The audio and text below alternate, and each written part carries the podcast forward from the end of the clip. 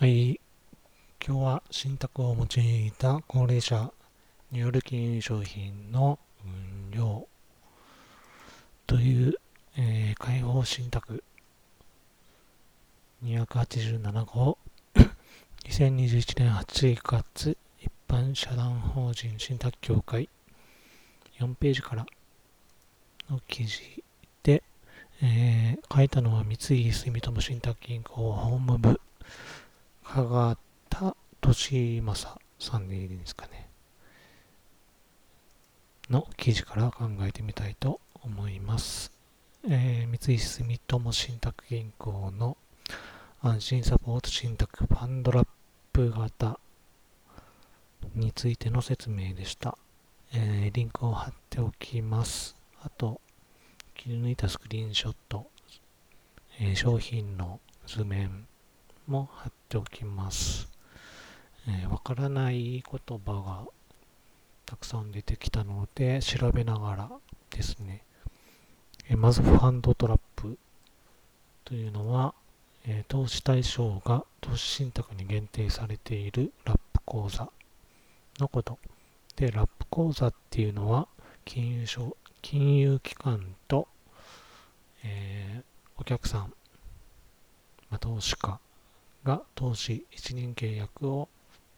締結して金融商品への投資を金融機関に一任する取引口座やサービス自体を指すとされています。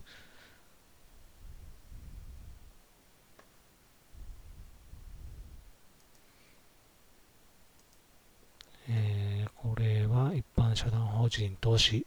信託協会用語集というところから引っ張ってきました、えー、リンクを貼っておきます。そして投資一人契約っていうのもわからなかったんですがこれは、えー、投資運用業者、えー、ここで言えば三井住友信託銀行が金融商品の価値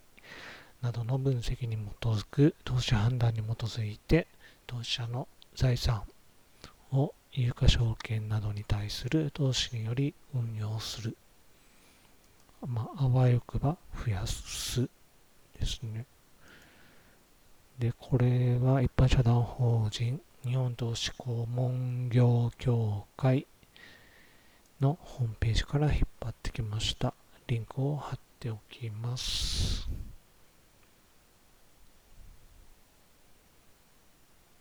えー、三井住友信託銀行は、えー、信託勘定で計算する会社と、まあ、この資産運用を行う会社です、と受託者になる会社を分けている。そしてもう一つ一般社団法人安心サポートセンター。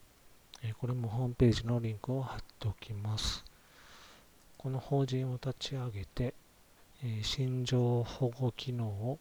顧客に提供するとしています。え所在地が鹿児島県というのがちょっと気になりました。東京じゃないのかなと。え依頼があれば財産管理契約。えおそらく民法643条からなる委任契約を指していると思います。これの受託者、あと任意貢献契約、えー、根拠条文、任期、任意貢献契約に関する法律。3条に基づく契約、えー、これの受任者になることが可能。としています。合わせて死後事務委任契約、えー、民法873条の2、最高裁判所平成4年9月22日判決なども締結可能と、え、お葬式やなんだろうお墓納骨、えー、亡くなった後の財産の管理と、えー生産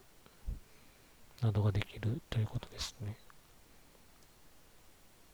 で、もう一つ、記事の中で分からなかった言葉が、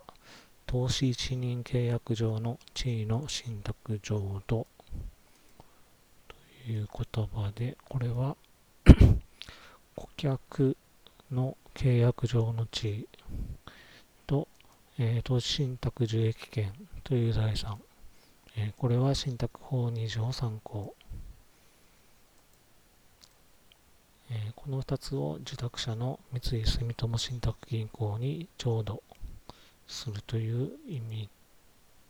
です。えー、根拠条文信託法3条1項1号。えー、もう一つ、この商品、えー、安心サポート信託ファンドラップ型。について、信託の性格として、えー、指定運用の包括信託という言葉が出てきました。えー、指定運用というのが委託者、えー、顧客ですね、この場合。委託者が指定した範囲で運用すると。で、包括信託というのが2個以上の財産を1つの信託行為により引き受ける信託。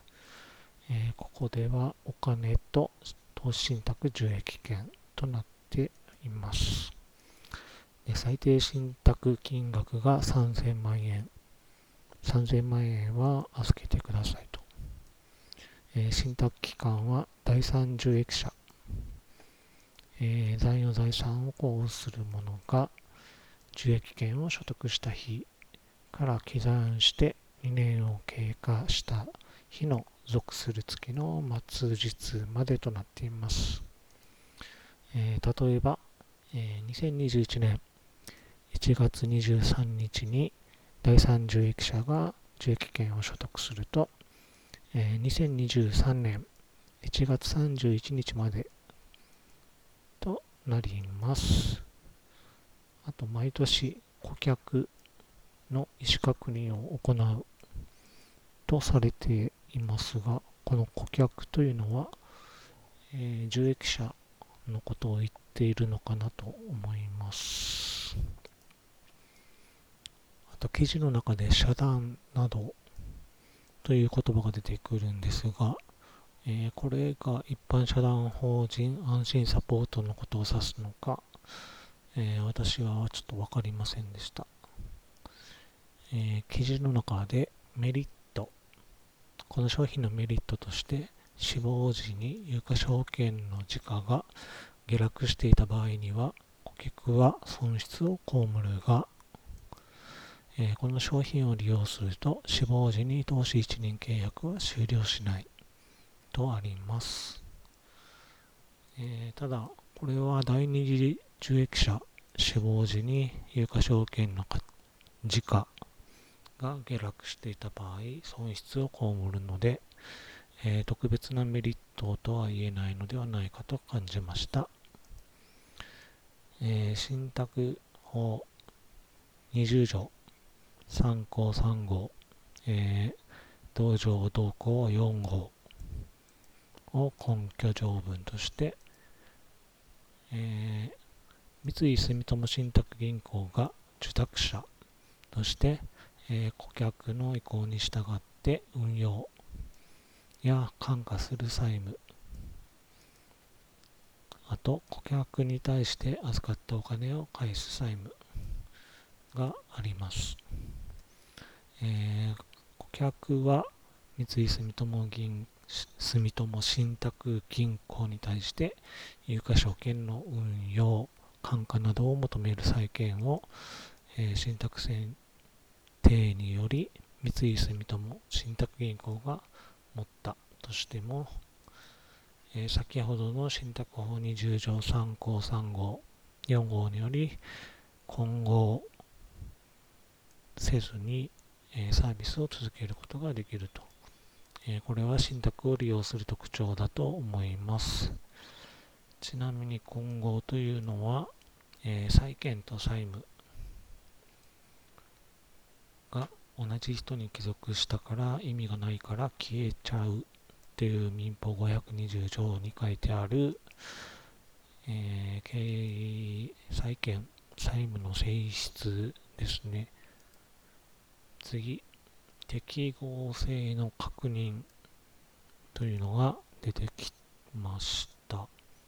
これは金融商品取引法第40条に書いていました適合性の原則、えー、顧客の知識や経験、財産の状況及び金融商品取引契約を締結する目的に照らして、えー、適合するようにしてくださいと。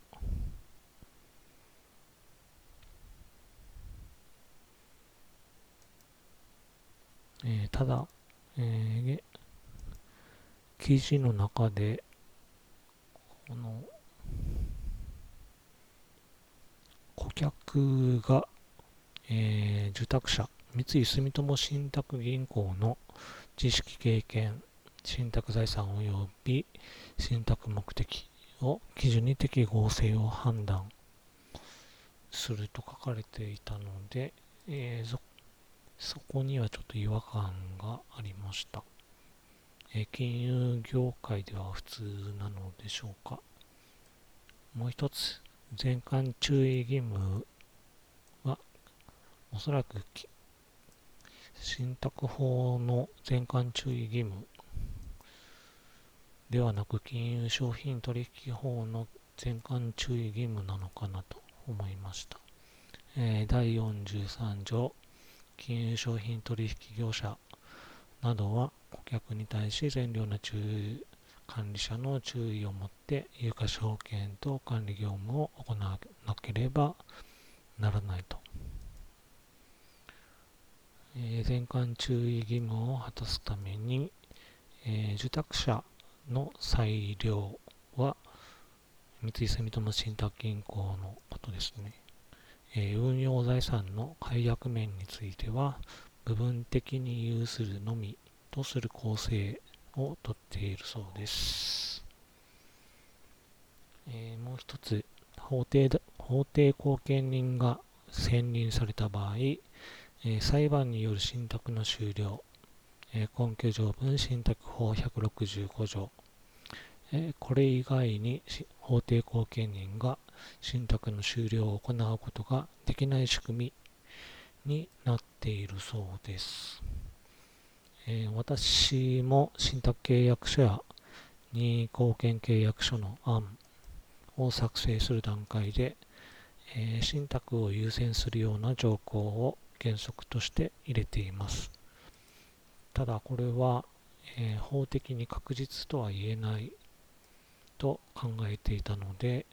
えー、この記事では言い切っていることに関して何かしら裏付けというか法的な根拠があるのだと想像します、えー、このような商品構成だと第二次受益者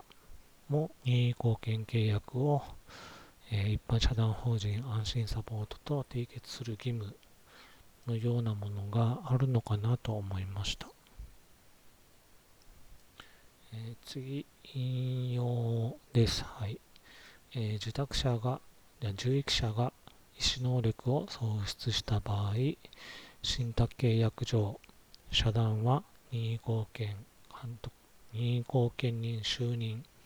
以降において、受益者の信託契約に基づくすべての権利の行使及びすべての義務の履行を行うことができるものとされていると。引用終わります。えー、これは任意貢献人の監督のもとにおいてという注釈をつけるべきではないかなと思います。えー、根拠条文は任意貢献に関する任意貢献契約に関する法律7条です。えー、またこの商品において信託監督人の設置が可能とされています。えー、信託銀行を監督するものとして、え、親族や専門職、福祉関係、えどのような方を想定しているのかちょっと分かりませんでした。え信託監督信託銀行を監督するというのは、うん、監督官庁もいるので、え、とても、なんというか難易度が高いというか、ともすれば、えー、何もすることがないかったりするんじゃないかなと思います。次、利益相反関係、えー、根拠条文は民法108条、えー、例えば顧客の相続人である代理人が得をして顧客、えー、委託者、現受益者ですね。の人が損をしてしまう仕組み、えー、これを回避する回避するための方法として、えー、原則として受託者の裁量で信託財産から払い出しを行うとされています。えー、ざっとですが、えー、総合的に、え、身寄りのない方で、現預金が最低でも5000万円以上、まあ、負債なし、できれば不動産もなし、マンション借りてる人とかですね、こういう人にとっては検討しても良い商品だと感じました。以上です。